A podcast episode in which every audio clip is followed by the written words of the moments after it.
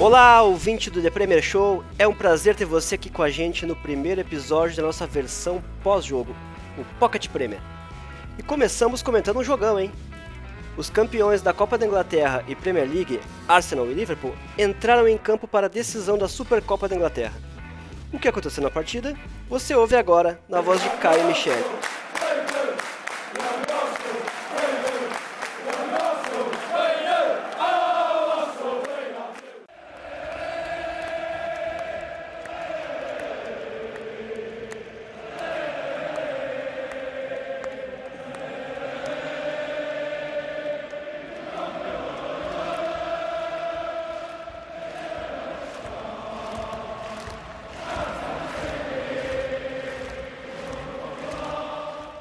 Caio. Salve, Juliano. Salve, Michele. É, feliz de estar com os amigos aqui para comentar esse jogo e bola para frente. E aí, Michele, tudo bem aí também? E aí, Juliano, e aí, Caio, tudo certo?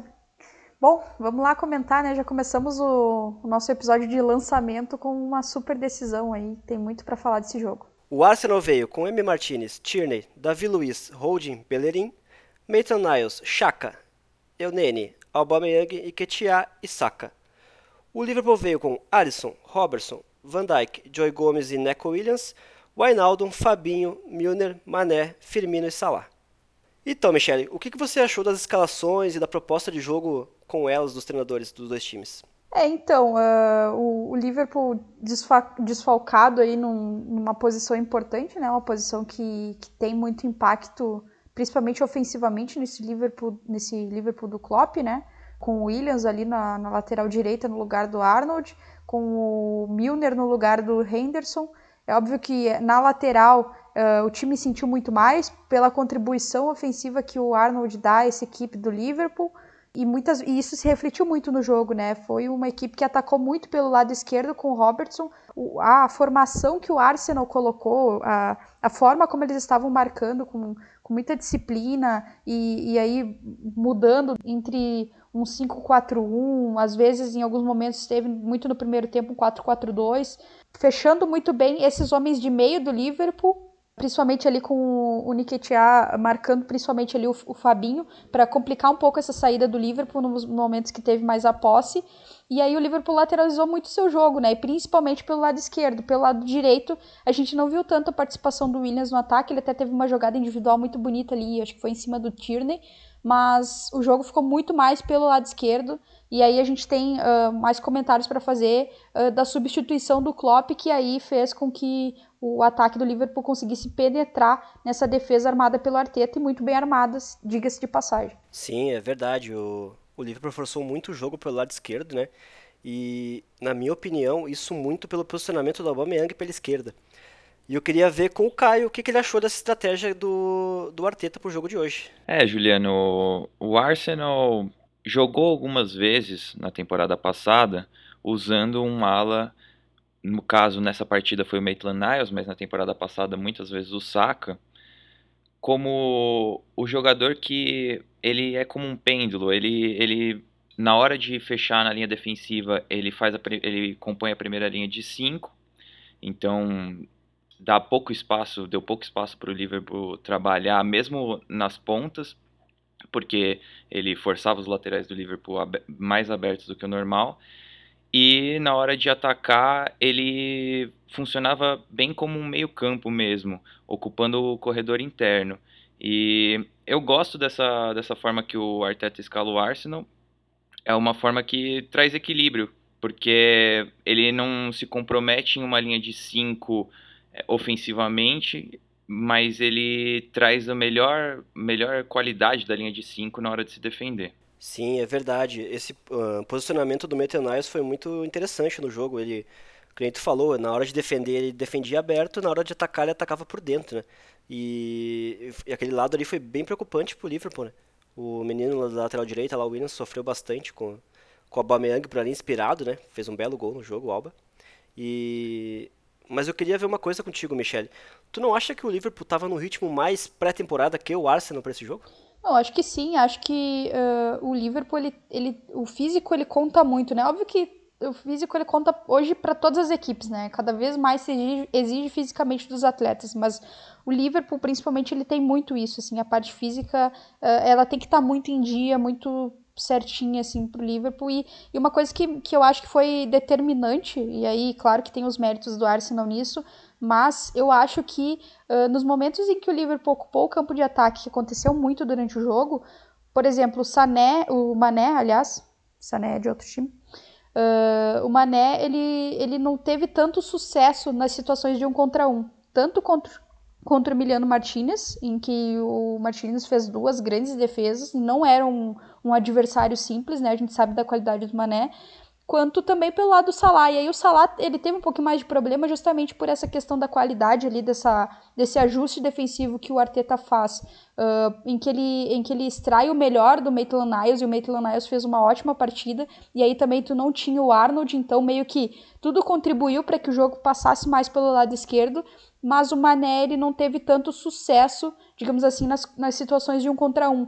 E isso foi meio que determinante para o Liverpool, assim, eu acho que Uh, depois, quando o Klopp ele sobrecarregou mais o, o, o, ataque com Minamino, Firmino, Minamino e Firmino mais por dentro, Salah e Mané mais pelos lados, mas principalmente todos todos entrando, todos uh, buscando o jogo por dentro, buscando uh, infiltrar nessa defesa do, do Arsenal, o jogo fluiu melhor. E aí se via também que durante a partida teve muito problema do, do meio campo do Liverpool, né, que foi foi bastante sofreu bastante para sair da marcação compacta e bem estruturada do Arsenal. Mas eu acho que é, essas situações de um contra um, o mérito da defesa do Arsenal e a parte física, como tu comentou, uh, meio que, que contribuíram para que, uh, mesmo com muita, muita posse e a pressão funcionando diversas vezes sobre o Arsenal, o Liverpool não conseguisse marcar mais do que um gol. Caio, os destaques do, do Arsenal hoje uh, foram o Saka, o Aubameyang, o Davi Luiz e o Maitland Niles. Uh, como que tu acha que essa mescla de experiência e juventude do time está uh, sendo importante para esse trabalho novo do Arteta? É, é, a formação de qualquer time, isso é muito importante. Então, o próprio Arteta já veio e falou publicamente que a intenção dele é construir um time do Arsenal ao redor do, da presença do Aubameyang. É, às vezes, por não ter um futebol tão plástico, talvez o Aubameyang não, não seja considerado tão importante ou, tão bom, por mais que as últimas duas temporadas dele tenham, tenham realmente é, pavimentado o caminho dele na Premier League.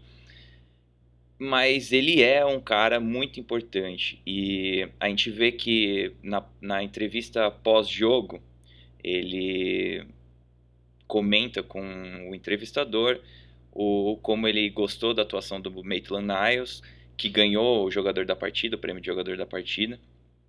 E em redes sociais mesmo, é muito frequente ver o Aubameyang ser uma figura é, de experiência para os jogadores mais jovens. Uma, dentro dos jogos ele tem uma atitude muito positiva é, ajuda o Saka, que muitas vezes jogou do lado dele quando o Saka jogava pela, pela lateral esquerda e agora jogando na frente, eles têm um, um entrosamento muito bom. É, o próprio gol de hoje mostra como, como isso é verdade. E Davi Luiz também é um jogador que pode, pode ter os seus altos e baixos no que diz respeito a desempenho dentro de campo, mas uma coisa que é inquestionável é a importância dele é, na relação com os jogadores mais jovens. O Arteta também publicamente já falou que a atitude dele perante o elenco é excelente, mesmo quando ele erra ou quando ele falha, ele é um jogador que se posiciona e que, e que assume os seus erros e é uma, uma influência muito positiva para os jovens. O Saka, no vídeo de, de renovação com o Arsenal, fala que ao ser questionado pelo entrevistador, fala que o Davi Luiz é um dos caras que mais ajudou ele na integração com o elenco principal, então e eles nem são de uma posição próxima, uma posição equivalente. Então a gente vê que é, essa, essa mistura é muito importante. E pode até ter a ver com a procura que o Arsenal teve no William, que também é um jogador experiente, experiente em Premier League, que também provavelmente nessa temporada seguinte vai agregar no que diz respeito à integração com os jovens. Sim. Uh, uma coisa que eu estava conversando com a Michelle é que a personalidade que esses atletas do, do Arsenal têm, né? Eles entram no jogo como se fossem veteranos, né? Me quer falar um pouco sobre isso? Sim, é, até isso é uma é uma coisa assim que a gente fala muito que é dos, dos jovens, assim, eu não sei exatamente como que eles trabalham isso nos clubes, né? Mas uh, quando tu vê uh, Mount, Greenwood, Saka, uh, Foden, são muitos jovens de clubes diferentes, todos ingleses, e que eles entram no jogo de Premier League, num jogo importante, no jogo às vezes de Champions, e eles conseguem não não absorver a pressão da partida. Claro que se, se porventura eles absorvessem a pressão da partida, não seria nenhum absurdo, justamente pela idade, por serem uh, jogadores aí jovens, jogadores que às vezes têm pouca rodagem em times principais, né, das suas equipes, então não seria um absurdo se eles sentissem um pouco esse, essa pressão do jogo.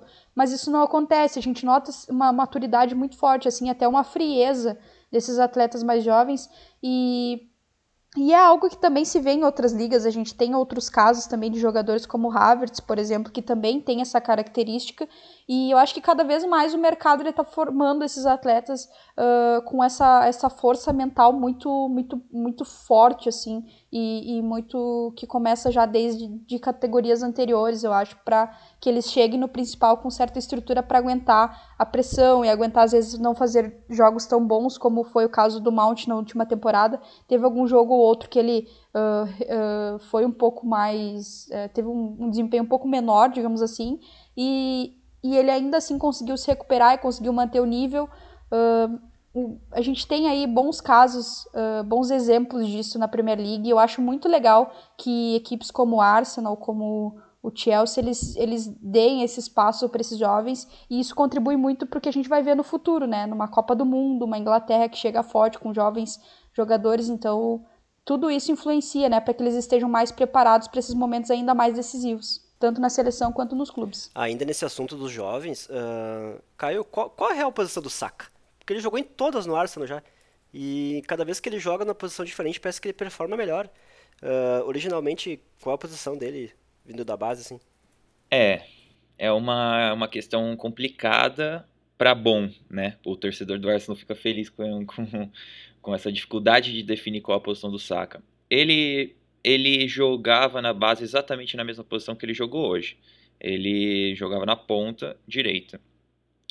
Por um tempo ele chegou a jogar na ponta esquerda, na base também, mas é, naturalmente de uns anos para cá, a, a formação para um canhoto seria jogar na ponta direita, porque ele, ele pode cortar para dentro, então essa era a posição em que ele jogava na base. Porém, na base da seleção inglesa, ele sempre jogou como ala esquerdo, então ala ou aquele lateral bem avançado. Então, essa versatilidade, ela ela não é por acaso. É um jogador que ele, ele tem referências para jogar na ala quando ele jogou pelo time principal do Arsenal na temporada passada, então ele já, já tinha referências. E ele vai muito bem na ponta também. Ele chegou a jogar com o Naemery mesmo, jogos de Europa League pela ponta. É, mesmo na ponta esquerda, com o Naemery, ele chegou a jogar na ponta esquerda com o Pepe pela ponta direita. E na ponta esquerda ele tem a qualidade com o pé direito, não é, ele não é exatamente ambidestro, mas ele chegou a cortar para dentro com o pé direito e marcar gols de direita. Então, e ele chegou a jogar também no meio-campo com o Arteta no final da, da temporada passada.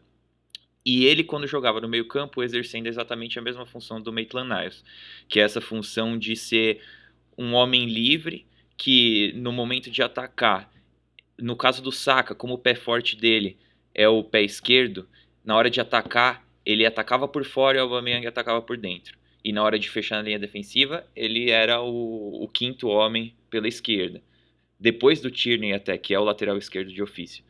Já o Maitland Niles jogava jogou por dentro hoje, né, quando na hora de atacar. Atacou por fora também, mas mais ocupando o corredor interno. Mas o Saka é, é realmente a torcida inteira do Arsenal comemorou muito depois de ele ter renovado o contrato, porque dificilmente se acha um jogador que consegue, é, com essa idade principalmente, consegue manter um desempenho estável em várias posições diferentes do campo. Esse Arsenal de jogadores híbridos, né?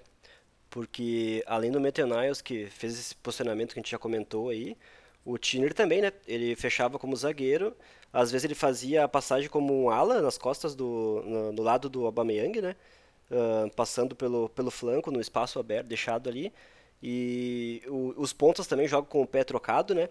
Uh, o que tu tá achando desse time versátil do Arsenal, Michele? É uma boa impressão que deixa o Arteta, né? Não, com certeza, né? O Arteta, ele, assim, é, ele tá ainda no começo de carreira, mas uma coisa que me parece muito clara, assim, das ideias dele, talvez seja até uma característica desses jovens treinadores, até por, por ser realmente começo de carreira e uh, eles não terem aí um, uma certa um certo poder de, de pedir e vir aquele atleta que eles desejam, é que eles, uh, assim, eles têm essa característica de realmente tentar extrair o melhor dos seus atletas. Óbvio que todo treinador busca isso, mas eles conseguem trabalhar melhor com elencos mais enxutos, né? E eu acho que é o caso, por exemplo, do Arteta. E, e, e ali, como a gente como a gente ia falando do, dessa questão que tu falou dos jogadores mais uh, polivalentes, digamos assim, que, que fazem diferentes funções. Acho que um, dá para destacar também, por exemplo, o que ele fez com o Alba, que o primeiro gol do Arsenal e único na partida, ele sai uh, de uma jogada que tá o Saka pelo lado direito, e o Saka, de certa forma, atrai um pouco mais as atenções da defesa do Liverpool, e aí ele vira a bola pro Alba e o Alba consegue finalizar rápido ali sem que uh, um, algum jogador do Liverpool consiga chegar a tempo de pressionar ele, enfim, causar um desconforto na hora de finalizar. E ele estava jogando mais aberto, mas ele, a gente já viu também o Aubameyang uh, jogando ali como uma dupla de ataque com o Laka, ou até como aconteceu no, no final do primeiro tempo, uh, ele jogando mais como, como dupla de atacante mesmo, um pouco mais por dentro, né, ao invés de mais aberto. Então, uh, essas variações, elas são muito interessantes e acho que o Arteta, ele consegue trabalhar muito bem isso, assim. E, e, e até uh, destacando, assim, um, um, ponto que eu esqueci de mencionar antes, o Brewster, né, jogador do Liverpool, jovem jogador do Liverpool, Uh, que tem muito potencial, diga-se, vai ser estranho falar isso depois que ele perdeu um pênalti, né? Mas uh, ele, ele é um jogador que estava fazendo uma pré-temporada boa, tinha marcado seus gols, e ele estava emprestado no Swansea, agora voltou para o Liverpool, a gente não sabe se ele vai ficar, eu não, não lembro de ter visto entrevistas do Klopp sobre isso, mas vai ser muito interessante observar a evolução dele. E antes eu falei sobre esses jovens que não sentem o jogo, ele foi lá, perdeu o pênalti e tal, mas eu acho que o Brewster ele também tem essa característica, assim, ele só uh, talvez não tenha tanto quanto os outros, de não sentir tanto a partida, mas acho que é um bom nome aí pra gente ficar de olho nessa temporada. É, só, um, só acrescentando uma informação sobre o Tierney, é, por o Robertson ser o jogador com mais experiência, o jogador escocês com mais experiência, é, muitas vezes o Tierney foi deslocado na seleção escocesa e ele chegou a jogar na lateral direita, inclusive, e chegou a jogar de terceiro zagueiro também pela seleção e no Celtic, que é o time que ele jogava antes. Então, porque eles, é, quando eles têm dois jogadores dessa qualidade, eles precisam achar uma forma de, de encaixar os dois, mas realmente o Tierney é outro jogador muito versátil do time do Arsenal. E outra questão que a gente não comentou ainda, que como o jogo foi decidido nos pênaltis, né, uh, o grau de concentração dos jogadores do Arsenal nas cobranças foi muito bom, né, todos os pênaltis muito bem cobrados, o, A o Alisson acertou o canto até em dois, se não me engano, mas mesmo assim não teve chance alguma de defender. E a infelicidade do Brewster, né? Coitado do menino, entrou aos 91 só para bater o pênalti e bater no travessão, né?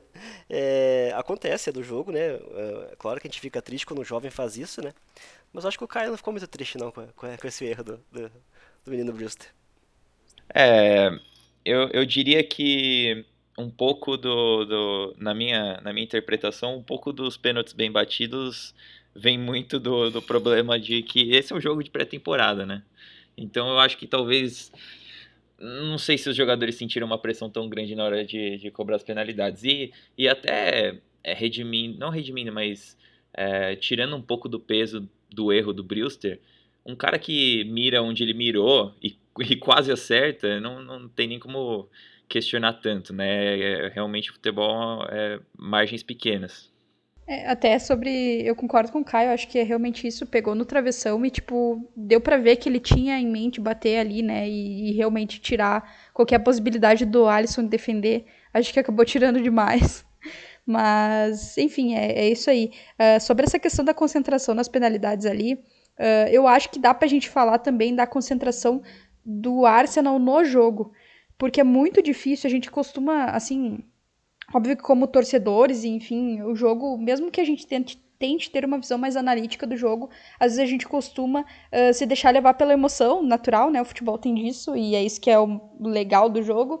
Uh, mas às vezes a gente esquece, por exemplo, a gente tende a valorizar muito a equipe que tem a posse da bola e, e esquece um pouco da dificuldade que é tu se defender durante todo o tempo que o Arsenal se defendeu com uma equipe como o Liverpool ali ocupando seu campo de ataque e, e rodeando, é como se tu tivesse um tubarão em volta de ti. Então, uh, eu acho que eu acho que a gente tem que destacar também esse, essa concentração do Arsenal para se defender, essa, essa disciplina. E aí eu vou destacar um jogador de meio campo do, do Arsenal que, enfim, ele não teve nenhuma ação muito espetacular, digamos assim, mas eu acho que ele teve um papel fundamental principalmente às vezes ali bem posicionado, fechando bem a linha, a segunda linha de meio, mas também uh, como jogador que sai um pouco dessa linha uh, quando a bola estava ali na, na, na, nessa zona que, em que ele ocupava mais por dentro, pela direita ali no meio campo, uh, que é o Eunene, né? Ele fez uma ótima partida na minha opinião, acho que tanto assim sem a bola uh, ocupando ali essa faixa de campo, fechando muito bem os espaços para que Firmino, por exemplo, não fosse encontrado, que é uma peça-chave desse livro, porque a gente sabe que se o Liverpool encontra bem o Firmino, a chance de gol é muito maior, porque ele potencializa muito tanto Salah quanto Mané. Então, acho que ele foi muito importante no jogo e também nos momentos com a bola, né, em que o, os zagueiros do Arsenal eles recuavam quase que na mesma linha ali do do Martinez na hora de sair no, no, tiro de meta e tanto o Chaka quanto o Eunene eles ficavam variando quem se aproximava mais para tentar formar triângulos ali nessa saída de bola. Eu acho que ele teve um papel fundamental, principalmente para tentar quebrar um pouquinho essa pressão na saída de bola que o Liverpool faz muito bem, né? Verdade, Michele. Eu, eu lembro que o Eunene tinha surgido muito bem no Arsenal alguns tem, algumas temporadas atrás e eu nem sabia que ele estava emprestado no futebol turco. Na transmissão que eu, que eu, que eu vi isso. Eu gostei muito do jogo dele também. Ele se posicionou muito bem, fez umas saídas muito boas ali. Sofreu algumas faltas do, na pressão do Liverpool ali, deu uma acalmada no jogo. Eu achei bem boa a, a apresentação dele. E Caio, tu quer falar um pouquinho sobre essa pressão do que o time do Liverpool exerce sobre o adversário? É, eu, eu concordo 100% com tudo que a Michelle falou e, e como é difícil jogar contra o Liverpool, né? É um time que ele sustenta a pressão de uma esse para mim essa é a maior maior virtude do time do Liverpool e o que torna eles um time tão perigoso, porque eles têm várias avenidas para marcar gol. Eles podem eles podem cruzar, eles podem lançar da, de trás, esticar o time adversário, eles podem trabalhar a bola na frente da área com o Firmino articulando e por eles conseguirem sustentar a pressão da forma que eles conseguem, é muito difícil para o time adversário é, respirar mesmo e, e, se concentrar e manter, manter um, um posicionamento é, que, que vai dar segurança. Porque esse time do Liverpool trabalhando a bola e, e, você, e eles perdem a bola ou eles forçam uma jogada no que o time adversário tenta sair, eles recuperam a bola de novo e sustentam a pressão. E assim vai minando a confiança do time adversário. Eu achei que, assim, o Eunene faz algumas temporadas já que ele não, não tem um, um papel fundamental no time do Arsenal. Na temporada passada ele nem estava. E eu me surpreendi em como o Arteta conseguiu fazer o Eunene ser um jogador que se coloca sempre disponível na base da jogada para a saída. Então, acho que esse foi o ponto principal da atuação do, do Eunene no jogo. Tivemos duas estreias hoje também. Uh, além do penteado novo do Mohamed Salah, que nos surpreendeu, uh, uh, os uniformes novos do, do Liverpool e do Arsenal. O que, que tu achou, Michele? Tu que é uma sommelier em uniformes de futebol. Gostou do, da camisa do, do, do, Arsenal e a do, do Liverpool? Olha, eu não, eu não sou uma pessoa aí com capacitação para falar de camisas, né? Eu só tenho. Eu vou, eu vou comentar me, me restringindo ao gosto pessoal, né? Mas, cara, eu, eu, olha, eu sou suspeito para falar que eu gostei muito dessa camisa do Arsenal. Estou cogitando comprar, inclusive. E acho a do Liverpool já não achei tão bonita, mas a camisa do Arsenal realmente eu achei que ficou muito bonita. Achei que o, o traje completo, pô, se estivesse dando para sair aí em festinha e coisa e tal, eu, eu iria com o traje completo. Meião, calção, tudo certinho. É, é eu, como bom torcedor do Arsenal, é... eu, eu já não sei se eu gostei tanto dessa segunda, desse segundo uniforme do Arsenal, mas o primeiro com certeza foi muito bonito. O primeiro que o Arsenal estreou na final da, da Copa da Inglaterra um mês atrás. É um uniforme bem bonito, mas é, eu confio 100% que o gosto da Michelle é melhor do que o meu, então eu, vamos, vamos deixar a opinião dela como opinião final. É, uma boa batalha aí de, de uniformes aí, né? É, eu achei. Eu não tinha gostado muito dessa camisa do Arsenal, não. Quando eu vi as imagens na, na internet. Mas dentro do jogo parece que ficou legal. Eu fiz tua cabeça, né? É, naquelas, né? uh, mas a, a Nike, ela é pouco criativa nas camisas, né? A do Liverpool ficou só mais uma camisa genérica da Nike, como a maioria das outras são. Seguindo aqui o assunto, Michele, pra ti, quem foi o craque dessa partida? É, então, eu gostei muito da partida do Maitland Niles. Acho que não é todo jogador que consegue assimilar bem uh, de fazer uma função com a bola e uma função sem a bola. Óbvio que hoje todos os jogadores eles têm isso muito claro, até porque os times não se defendem numa mesma, mesma estrutura tática ali uh, se defendem e atacam numa mesma estrutura tática, mas achei muito interessante a partida dele, assim, uh, principalmente do ponto de vista de fazer funções diferentes ali, uh, ajustar ali momentos com e sem a bola e fazer muito bem essas duas funções e também contra um adversário muito forte. Óbvio que a gente está falando do Liverpool, é um jogo aí que está abrindo a temporada, né? A gente sabe que, como tudo que a gente comentou aí durante o episódio, não é Uh, essas partidas assim que começam a temporada, elas não, elas não servem muito de base para tu, pra tu mensurar o que, que vai ser o restante do, da temporada, mas achei que ele foi muito bem no jogo. Uh, meu voto seria nele, mas eu, gosto, eu gostei muito da partida do Saka também. Acho que uh, vou votar nele principalmente nessa questão assim de, de o que vai vir além do Saka, assim, porque eu achei que ele foi muito importante na temporada passada, foi importante nesse jogo com a assistência que ele deu para o Aubameyang no 1 a 0 uh, um, um, lance que foi muito importante para o Arsenal, principalmente no que se refere a, a plano de partida, né? O que, que o Arsenal gostaria de fazer depois daquilo e como esse 1 a 0 contra um Liverpool que é muito forte, ele tem aí bastante impacto porque ele faz com que tu tu consiga ter um controle maior da partida, né, e se defender bem como o Arsenal fez. Então meu voto é nele e principalmente por isso, assim, por eu notar que ele é um jogador muito promissor e que eu acho que durante a temporada ele vai surpreender muita gente que ainda não o conhece e fazer brilhar os olhos de quem já conhece ele. É, eu também gostei muito da partida do Saka, principalmente no primeiro tempo. Ele estava puxando todos os contra-ataques do Arsenal, ah, às vezes vindo da ponta, às vezes vindo do meio, uh, invertendo as bolas para o Aubameyang, acionando o Nketiah, que também fez um bom jogo. Não ficou lá na frente parado, lá esperando a, Uh, segurando, a, segurando a linha defensiva do Liverpool, né, que é quase impossível fazer isso. Ele participou legal do jogo, mas eu acho que o craque do jogo foi o Maitland Niles. Uh, ele fez diversas, diversos movimentos diferentes, ele teve que marcar uh, por fora, atacar por dentro, depois inverteu o, o, o, Mané, veio jogar do lado dele, ele fez quase uma marcação homem a homem com o Mané e ganhou a maioria dos, dos duelos. Gostei muito da partida desse jogador e para mim ele foi o craque da partida.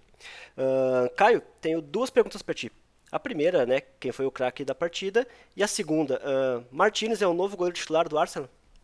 Muito boa pergunta, Juliano, e já emenda que eu acho que o craque da partida foi o M. Martinez, porque é, num, num jogo desse, desse calibre, se fosse um jogo no meio da temporada e o Liverpool sai duas vezes com o Mané na frente do gol, o seu goleiro tem que fazer a defesa. Para você querer almejar qualquer posição de G4 ou uma posição de destaque na tabela. Então, é, o que o M. Martinez fez, ele dá muita segurança para o torcedor do Arsenal, que emendando então na questão sobre a titularidade, é difícil. É, o Leno é um goleiro que tem um contrato ainda se não me engano, dois ou três anos. É, essa temporada que passou foi apenas a segunda temporada dele no Arsenal. E foi uma contratação, querendo ou não, de seus 25 milhões de euros. Então, é, um goleiro que nem o Leno, você não. A não ser que o Arsenal ache uma maneira de, de vender ele e recuperar o dinheiro, eu acho difícil que eles mantenham o Leno na reserva. Então, na minha opinião, a maneira que vai se desdobrar essa situação é Leno como titular e o Martinez jogando, talvez continuando como segundo goleiro, jogando os jogos de Europa League. Agora, existem propostas, né? Aparentemente ofereceram 10 milhões, se não me engano, o Leeds ofereceu 10 milhões pelo, pelo Leno, pelo Martinez.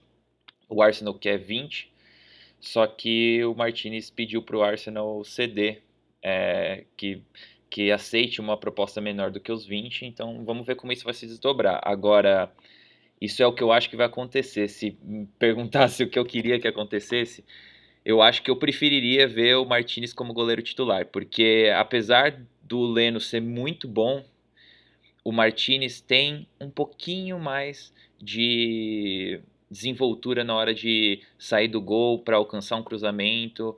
Então eu, eu, eu, gosto dessa, dessa proatividade dele. Mas é realmente o Arsenal, depois de uma década praticamente sofrendo com goleiros, agora tem dois goleiros aí, pode escolher. Uma situação difícil para ver, vamos ver o que vai acontecer. É, realmente, o Arsenal tá com dois bons goleiros, né? E sempre lembrando, se não quiserem o Martinez, tem time em Londres aí que precisa de um bom goleiro, hein? Quando vem, a gente conversa aí pelo precinho bem amigo e faz negócio. e hoje tivemos também a decisão da Supercopa da Inglaterra no feminino, né, Michele? Entre City e, e Chelsea. O que tem a falar sobre essa partida? Bom, então, uh, pude acompanhar aí uh, boa parte do jogo, né? Eu tive aula, mas pude acompanhar. E foi um jogo super, super bom, assim, super disputado, né? Como já era de esperar, duas equipes muito qualificadas. O Chelsea dominou mais o jogo, a Sanquer perdeu aí alguns, alguns gols, uh, mas conseguiu marcar aí num, num, num belo chute da, da sua zagueira, né? A Bright, que jogou a Copa do Mundo, também jogou contra a, a zagueira do City, a Houghton, sua companheira de equipe na Inglaterra mas conseguiu levar aí por 2 a 0 depois a Cuthbert marcou também no, aos 46 do segundo tempo, e foi, foi um jogo muito legal, assim, foi, foi bem bacana, assim, uh, mas eu queria principalmente aproveitar esse tempinho, uh, porque aqui a gente vai falar principalmente de Premier League, nem sempre a gente vai ter tempo de falar uh, sobre alguns jogos do futebol feminino, enfim, como todo mundo deve saber que não é simples acompanhar várias competições ao mesmo tempo, né, a gente tenta focar mais, mas eu queria deixar perfis para quem está ouvindo seguir, porque eu acho muito importante a gente valorizar e apoiar quem faz um, um trabalho 100% dedicado e bacana nesse sentido. Então eu queria indicar a Gisele Andreola no Twitter, que fez, ajudou ali a fazer um, o guia do Brasileirão Feminino 2020 no Futuro, que deve estar tá saindo aí. Uh, arroba Andreola, com dois L 777, 77, aliás, 77.